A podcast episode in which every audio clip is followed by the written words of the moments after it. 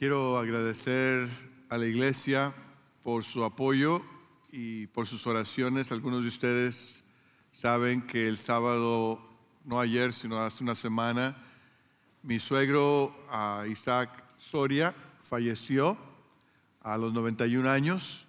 Había estado él ya listo para irse a la presencia del Señor. Ahí está su fotografía. Ah, él fue a la Academia Bautista del Valle cuando estaba en Brownsville hace un par de décadas. Eh, encontré una foto cuando asistió al campamento de jóvenes en Cone Oasis en 1951 y 1952, hace rato. Ah, y el Señor lo usó, pastor, maestro, veterano del ejército de los Estados Unidos, 91 años, se fue a la presencia del Señor. El Señor nos permitió a mi esposa y a mí estar ahí el viernes antes de que falleciera para despedirnos. Nos agradeció, le cantamos, oramos con él ah, y se fue tranquilo a la presencia de, su Salvador, que él ya estaba listo para, para ver. Y entonces quiero darle gracias de, parte de mi esposa, de mi suegra, por el apoyo en oración y por su comprensión. Llegamos ayer, mi suegra se vino con nosotros para que no, no se quedara sola allá en Fort Worth Así que va a estar aquí con nosotros y damos gracias a Dios por esa oportunidad.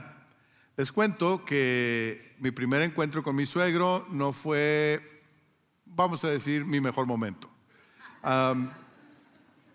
yo tenía 16 años, Mónica tenía 15 y mi papá era pastor en un pueblo del sur de Texas y ellos vinieron a visitar la iglesia. Después del servicio fuimos a comer las familias y me tocó sentarme al lado de esta bella señorita llamada Mónica y se me ocurrió pedirle su teléfono.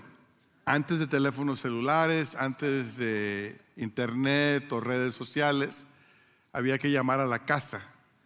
Y, eh, ella dice que no me dio su número, pero yo lo, yo, yo lo tenía, así que ni modo que me lo dio el papá. Pero ella me lo dio, nomás que no se acuerda o no le conviene. Estaba aquí en el servicio de las 11, yo creo que ahorita está en el Café Oikos, así que no le digan nada. Pero eh, me dio su número y a mí ah, se me ocurrió que yo la llamaría un par de días después para invitarla a una actividad de nuestra iglesia y seguramente su padre iba a estar muy contento de que alguien como yo ah, llamara a su hija y la invitara a la iglesia.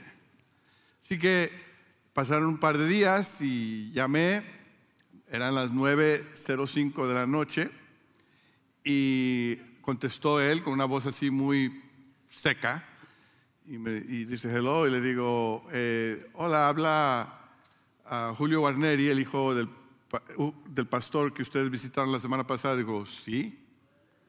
Dije, ah, sí, pues este, quería, pues solamente llamaba para invitar a su hija Mónica a una actividad de nuestra iglesia este próximo viernes. Es un compañerismo que los jóvenes van a tener.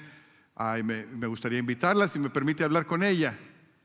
Y él me contesta y dice, mi hija no habla con nadie después de las nueve de la noche. ¡Pum! Y me colgó. Así comenzó el asunto.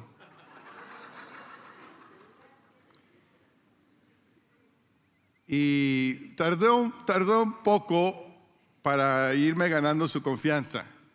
Yo creo que para cuando mi hijo mayor Joshua nació, ya más o menos él me estaba aceptando.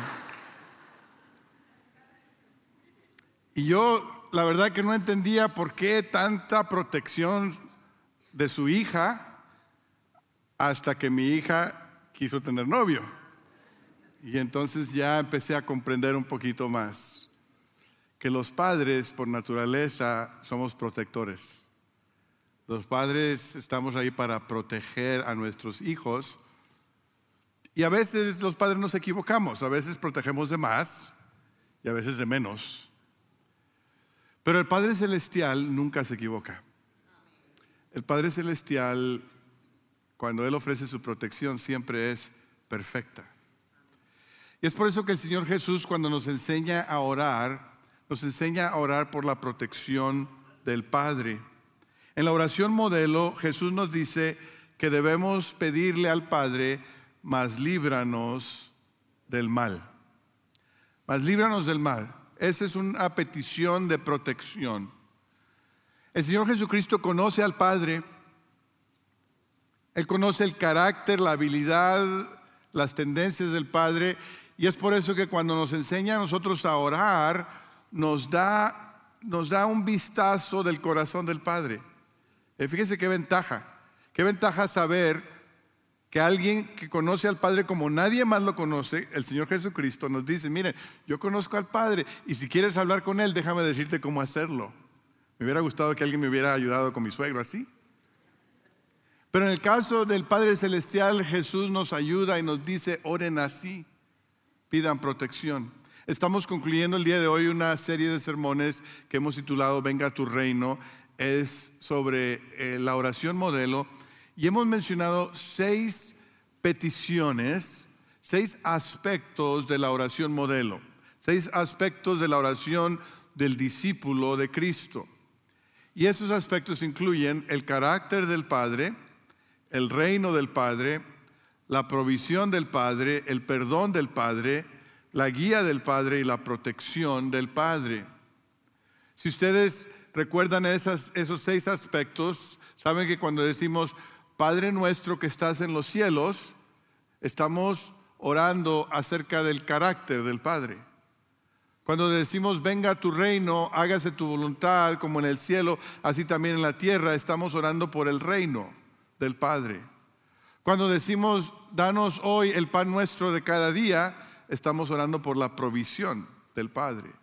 Cuando decimos perdónanos nuestras deudas como también nosotros perdonamos a nuestros deudores, estamos orando por el perdón del Padre. Cuando oramos y no nos metas en tentación, estamos orando por la guía del Padre. Y cuando oramos, más líbranos del mal, estamos orando por la protección del Padre. Así que esos son los seis aspectos de la oración modelo. Y hoy vamos a hablar del sexto, más líbranos del mal. Cuando oramos, más líbranos del mal, la primera cosa que hacemos es que reconocemos la presencia del mal. El discípulo de Cristo reconoce la presencia del maligno. Somos personas de fe, podemos ser optimistas, podemos cantar las alabanzas del Señor y creer en las promesas de la Biblia, pero si ignoramos la presencia del mal a nuestro alrededor, vamos a terminar en problemas o vamos a, decepcionarnos. No creo que tengamos que convencernos los unos a los otros de que el mal existe y de que la, maldad a nuestro alrededor crece y la oscuridad parece avanzar. Quizás algunos de ustedes han leído la obra maestra de Tolkien, El Señor de los Anillos, o quizás han visto la película. Pero ustedes saben, si lo han leído o visto, que, que hay una escena de una aldea donde viven los hobbits. Y allí todo está genial, de maravilla. Es verde, comen bien, beben bien, se divierten bien, se llevan bien, todo es una maravilla. Pero a la distancia hay un lugar que se llama Mordor. Y en Mordor está el mal, la oscuridad, y está avanzando. Y hay el peligro que un día llegue a la aldea, al Shire, como dice en inglés. Y ese reconocimiento es lo que moviliza al protagonista de la historia. Nosotros sabemos que aún en el paraíso, en el jardín del Edén, ahí el enemigo ya estaba tratando de ocupar territorio que no le pertenecía.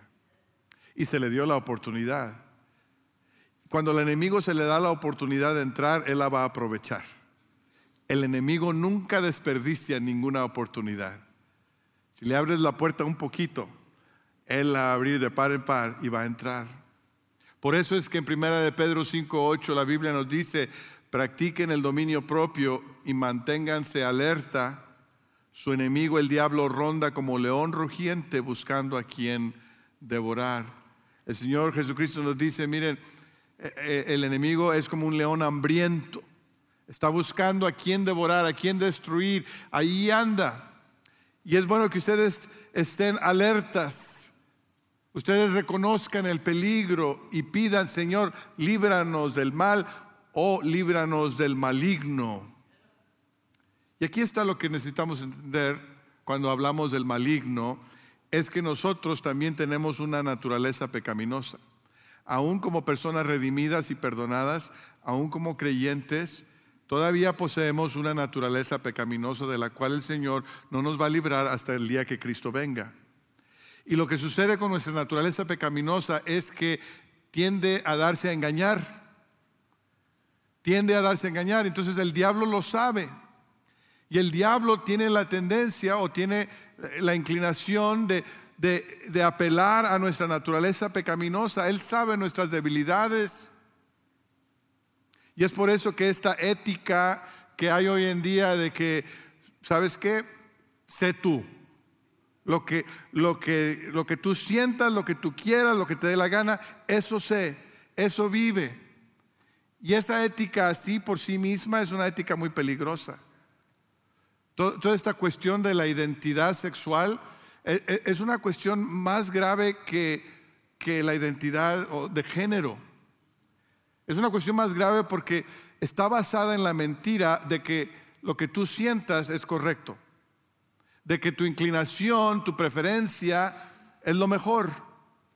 No puede ser, porque tu naturaleza pecaminosa te puede engañar. Fíjate que a Eva se le antojó el fruto prohibido, pero no quiere decir que estaba correcto, le fue mal y nos ha ido mal. Y si el diablo y nuestra naturaleza pecaminosa se, ponen de acuerdo, ¿qué cosas tan horribles pueden pasar? Si el diablo se pone de acuerdo con la naturaleza pecaminosa de alguien que le da ganas llevar un rifle a una escuela y matar a, personas inocentes, porque le dio la gana, si, si, el diablo y la naturaleza pecaminosa de alguien que siente la necesidad de serle infiel a su esposa porque le da la gana. Si alguien, si el diablo toma ventaja de la naturaleza pecaminosa de alguien que no valora la vida humana, quizás un bebé que está en el vientre o quizás una persona de otra raza que es maltratada, oprimida o discriminada simplemente porque es de otra raza. Y si el diablo trabajando con nuestra naturaleza pecaminosa no es digno de confianza, ¿cómo le vamos a tener confianza en cuestiones de identidad? Tenemos que tener cuidado. Tenemos que saber que hay un maligno.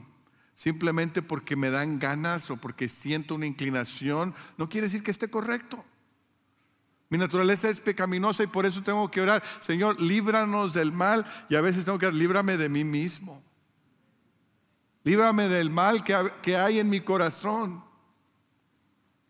Y también oramos para resistir los planes del diablo. La oración es una petición, Señor, líbranos del mal, pero al orar eso también estamos diciendo, Señor, y yo también quiero apartarme del mal.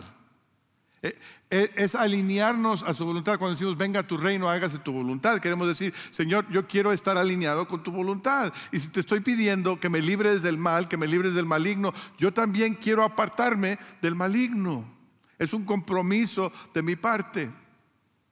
Para mencionar otra de las obras literarias de. Lewis, Las Crónicas de Narnia, hay uno de los libros, uno de los capítulos que habla del príncipe Caspian. Caspian tiene un tío, ah, el rey Miraz, que mató a su hermano para ponerse como rey. este rey impostor maligno causa que haya una guerra entre los de Narnia y los de Telemarina. Y en esa guerra, Lucy va y busca a Aslan. Aslan es ese león, ese león que conquista, ese león que inspira confianza. Pero mientras ella va a buscar a Aslan, los demás están peleando para quitar al impostor del trono.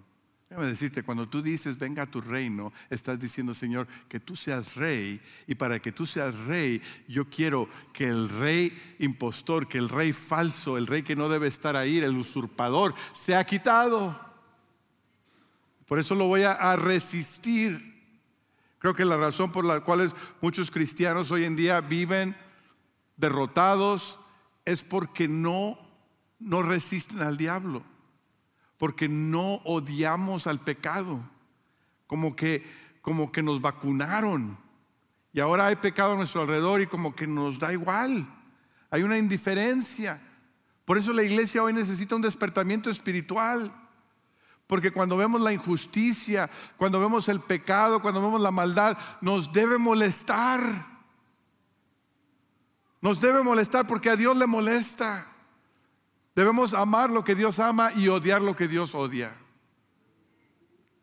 Y cuando queremos la protección del Padre, necesitamos odiar al mal. Si quieres la protección del Padre, necesitas estar dispuesto a resistir al maligno. Santiago 4:7 nos dice, así que sométanse a Dios, resistan al diablo y él huirá de ustedes. Qué tremenda promesa.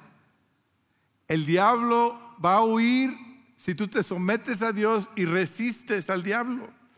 Quiere decir que no le des entrada, no le des lugar al diablo y se tiene que ir. Jesús nos dio el ejemplo allí ah, cuando él estaba en el desierto y el diablo vino a tentarlo.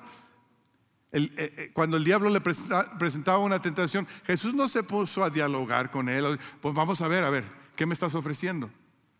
O, no dijo, mira, quizás no, no vuelva todas las piedras en pan, pero cuando menos dos sí. No, no, puso a, a, pensar en lo que el diablo estaba, sino que lo resistió. Le dice, la palabra de Dios dice. Y en la palabra de Dios se confió a Dios, al Padre se sometió y en la tercera vez el diablo se dio por vencido. Se fue. Y así como se fue, ahí se tiene que ir cuando tú también lo resistes de la misma manera en el nombre de Cristo. La Biblia nos dice que el diablo es como un león que anda rugiendo a nuestro alrededor tratando de destruir de devorar. Pero nosotros oramos al Señor, Señor, líbranos del mal, líbranos del maligno.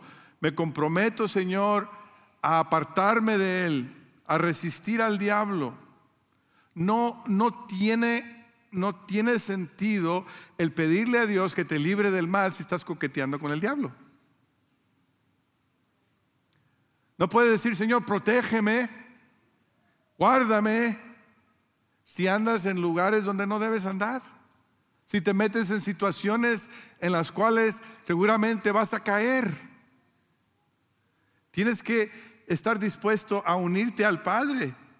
Si le vas a pedir que te proteja, ponte en la posición donde Él te puede proteger mejor. Si tu casa se incendia, llámale al 911, pero también salte de la casa.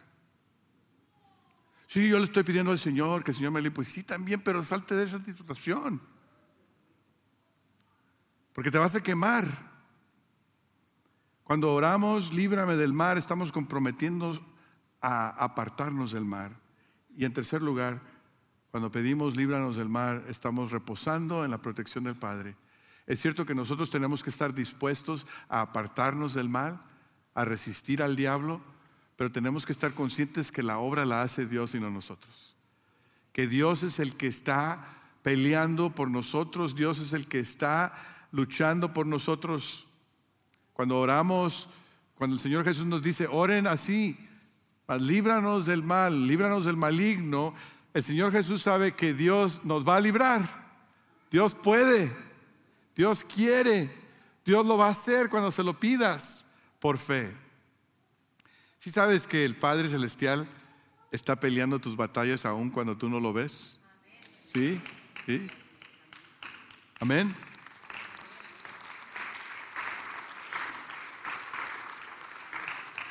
Y sabes que el Padre Celestial te está protegiendo, está protegiendo a sus hijos cuando aún cuando no nos damos cuenta. La Biblia nos dice que cuando el Señor sacó al pueblo de la esclavitud en Egipto con mano poderosa, abrió el mar rojo en dos y los hebreos pudieron pasar por tierra seca. Los trajo al desierto y en el desierto les dio pan del cielo y agua de una roca. Les dio una columna de fuego en la noche, les dio protección, les dio provisión por todos esos años y cuando llegaron al borde, a la frontera de la tierra prometida, antes de entrar y reclamar lo que el Señor les había prometido, mandaron espías. Y los espías fueron y trajeron fruta y, dijeron, no nos conviene entrar porque hay gigantes. Tan, tan y tan grandes que nosotros parecemos langostas. En México decimos chapulines, saltamontes. No nos conviene entrar. Fíjese lo que el Señor Jesús, el, el Señor Dios dice en Deuteronomio capítulo 1, versículo 29. Deuteronomio 1, 29 dice, hablando Dios, les dice, entonces les respondí, no se asusten ni les tengan miedo, hablando de los gigantes. El Señor su Dios marcha al frente y peleará por ustedes. Como vieron que lo hizo en Egipto y en el desierto, por todo el camino que han recorrido hasta llegar a este lugar, ustedes han visto como el Señor su Dios los ha guiado, como lo hace un padre con su hijo. Qué cosa. El Señor le dice al pueblo de Israel, miren, miren hacia atrás, miren lo que hice en Egipto, miren lo que hice en el Mar Rojo, miren lo que hice en el desierto y con esa fe entren en la tierra prometida. Yo voy delante de ustedes, yo voy a pelear por ustedes. No están solos, la victoria es suya. Entren por fe. Y no quisieron, no quisieron, no entraron. Nosotros hoy tenemos la oportunidad nuevamente de orar, de entrar, de pedirle al Señor la victoria en lo que Él ha prometido delante de nosotros.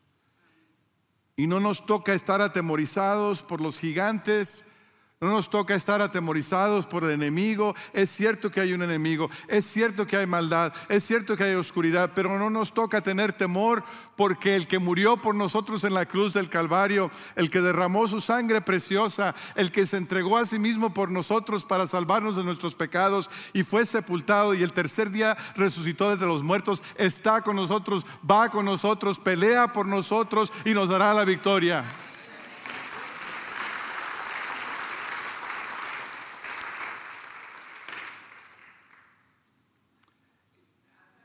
Reposamos en Él. Reposamos en el Padre que guía a sus hijos, que pelea por sus hijos, que le da victoria a sus hijos. Nos invita la Biblia a ponernos la armadura de Dios. La armadura de Dios no es para que peleemos solos.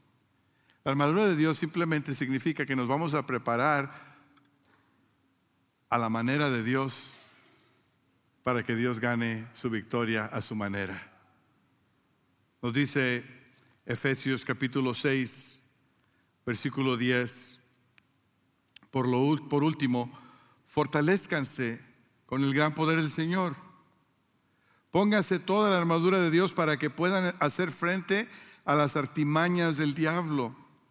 Porque nuestra lucha no es contra seres humanos, sino contra poderes, contra autoridades, contra potestades que dominan este mundo de tinieblas, contra fuerzas espirituales malignas en las regiones celestiales. Y váyanse hasta el versículo 18. Dice, oren en el Espíritu en todo momento con peticiones y ruegos, manténganse alerta y perseveren en oración por todos los santos. ¿Se da cuenta de la importancia de la oración en la lucha espiritual? La Biblia nos dice, no estamos luchando contra carne y sangre. La, lucha nuestra no se pelea eh, discutiendo, no se pelea enojándonos, no, no se pelea en las redes sociales, no se pelea en las planas políticas, se pelea de rodillas. Se pelea confiando que Dios tiene poder, que Dios tiene su voluntad, que Dios tiene la victoria y nos ponemos su armadura. La pelea espiritual se pelea espiritualmente pelea en oración. Cuando pedimos, Señor, líbranos del mal o líbranos del maligno, estamos confiando, estamos reposando en la protección del Padre. Él te librará, Él te protegerá, Él te dará la victoria sobre el enemigo. Ya, el Señor ya tuvo la victoria sobre el enemigo en, el Calvario y en la tumba vacía. El, el, el diablo anda corriendo como gallina sin cabeza. El fin ya, ya mero le llega. Por eso confiamos en la victoria del Señor, porque la victoria ya es de Él. Y tenemos la seguridad de su reino, la seguridad de su provisión, la seguridad de su perdón, la seguridad de su guía, la, seguridad de su protección. ¿Por qué? Porque suyo es el reino y el poder y la gloria por los siglos de los siglos. Amén. Amén. Esa es la oración modelo. Esa es la oración modelo. Y al terminar esta serie, ojalá que, que haya sido de bendición para ti que te haya ayudado a profundizar en tu vida de oración. Esos seis aspectos de la oración modelo, que los puedas recordar.